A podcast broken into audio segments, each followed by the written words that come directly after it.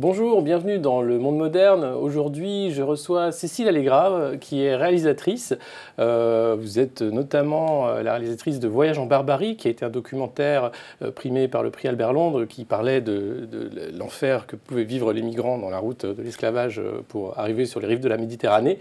Et vous êtes aujourd'hui auteur également d'un livre sur le travail des enfants qui s'appelle Le salaire des enfants, et qui parle d'un phénomène qu'on traite peu et qui est le travail des enfants en Europe, dans les pays européens, euh, que sont la France, l'Italie, l'Espagne, la Bulgarie et, d'autres. Est-ce que vous pouvez nous euh, dire un mot de ce monde un peu invisible du travail des enfants aujourd'hui dans nos pays?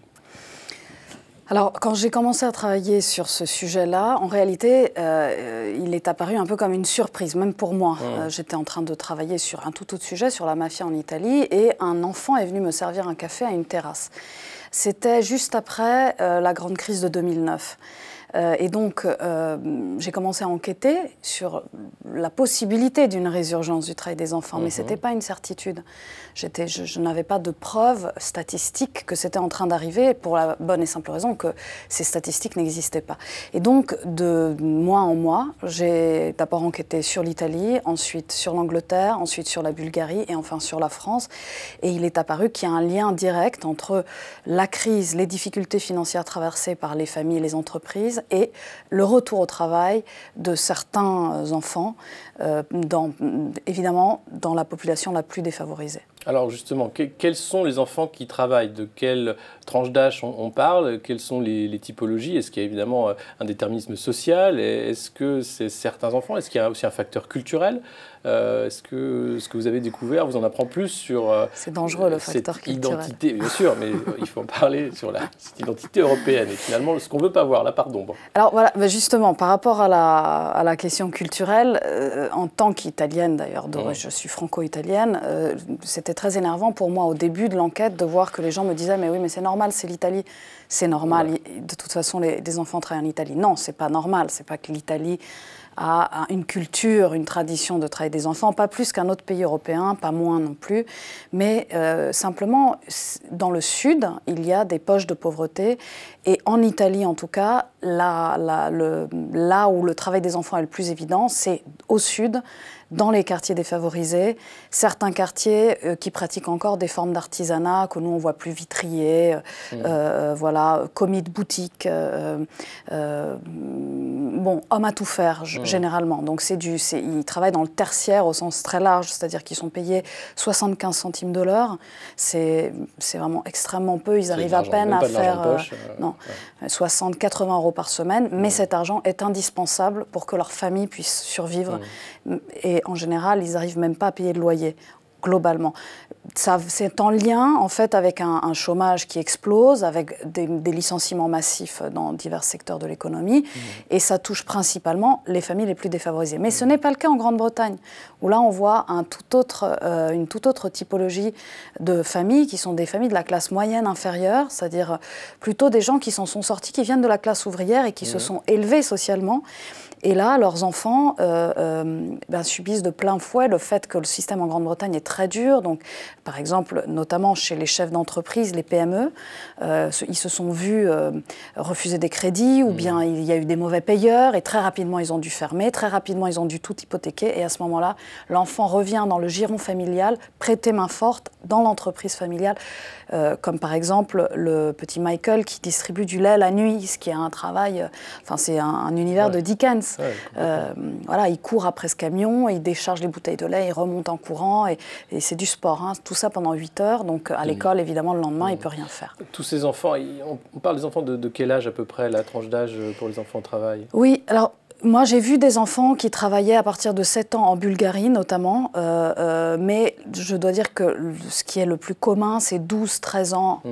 et évidemment 13, 14, 15, 16 ans. Oui.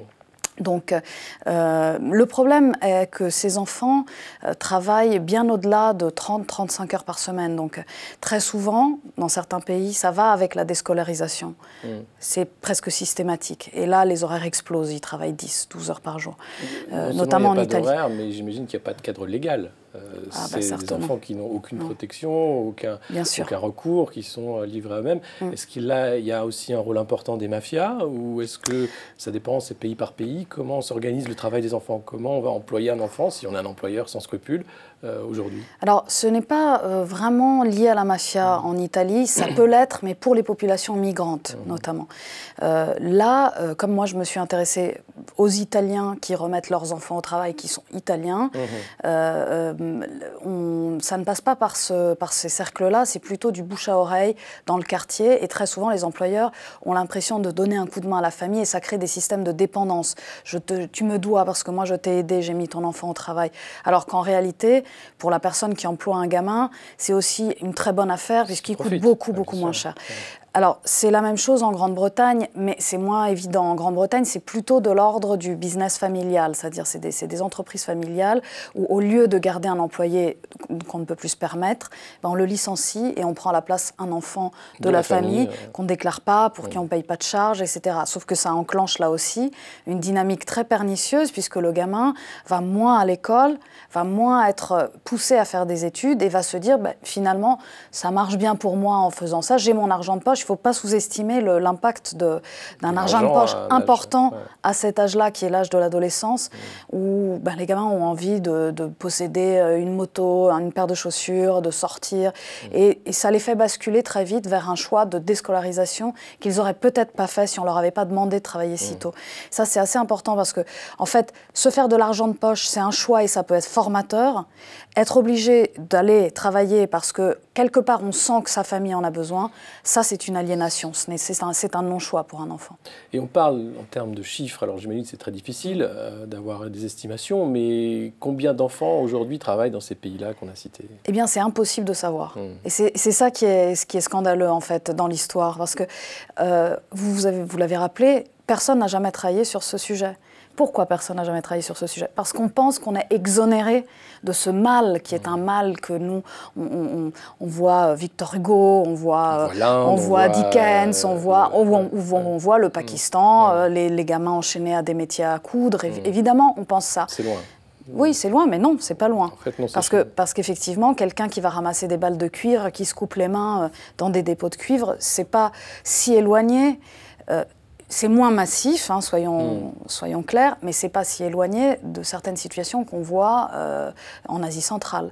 Donc, en réalité, petit à petit, euh, l'Europe, qui est si prompte à juger en fait, un autre pays sur la question du travail des enfants, parce que c'est en effet un critère de développement majeur, a oublié de s'observer et de, et, de, et de, conserver ses garde-fous pour éviter de retomber dans ce, dans ce problème social. Mais alors, est-ce que c'est parce qu'on n'a pas les moyens de quantifier euh, qu'on n'y arrive pas, ou est-ce que c'est parce qu'on ne veut pas, quantifier et qu'il n'y a aucune instance aujourd'hui qui travaille sur cette thématique du travail ou de, la déscolarisation des enfants, puisque ça va de pair. Hein. Un enfant va travailler, va quitter l'école. Là, on a peut-être des chiffres sur le nombre d'enfants qui décrochent. Euh, Vous avez ça, ça relève, de l'éducation nationale. Mm. Mais euh, il y a des instances qui s'occupent de euh, surveiller, de monitorer, on va dire, ce phénomène-là, sauf qu'ils doivent le faire à la demande du pays.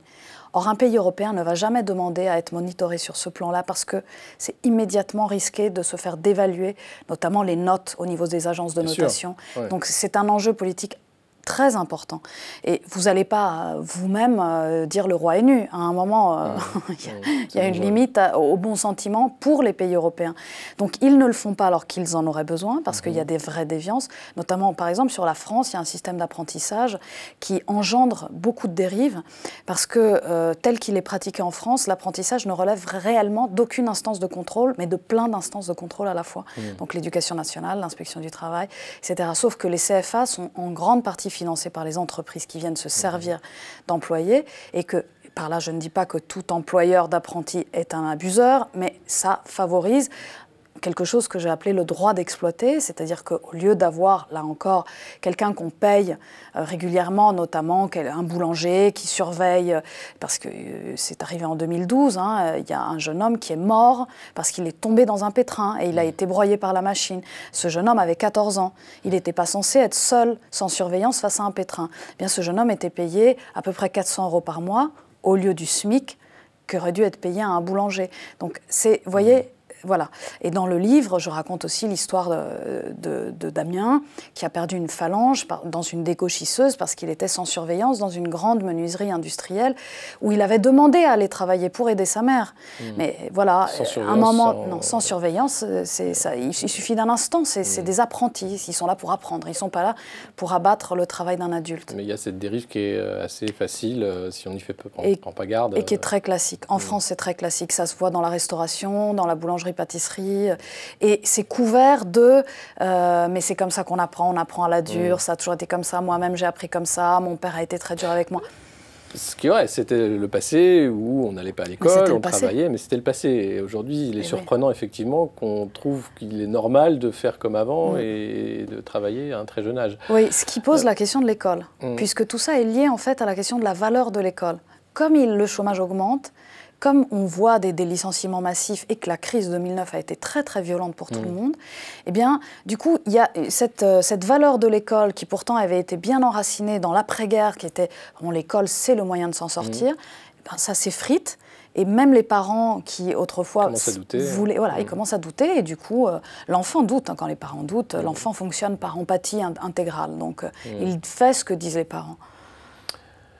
Merci. C'est donc euh, Le salaire des enfants euh, qui est sorti et que je vous invite à lire pour découvrir euh, et, ma foi, être mm. vraiment choqué par ce qui se passe chez nous en ce qui concerne le travail des enfants. Merci Cécile. Merci.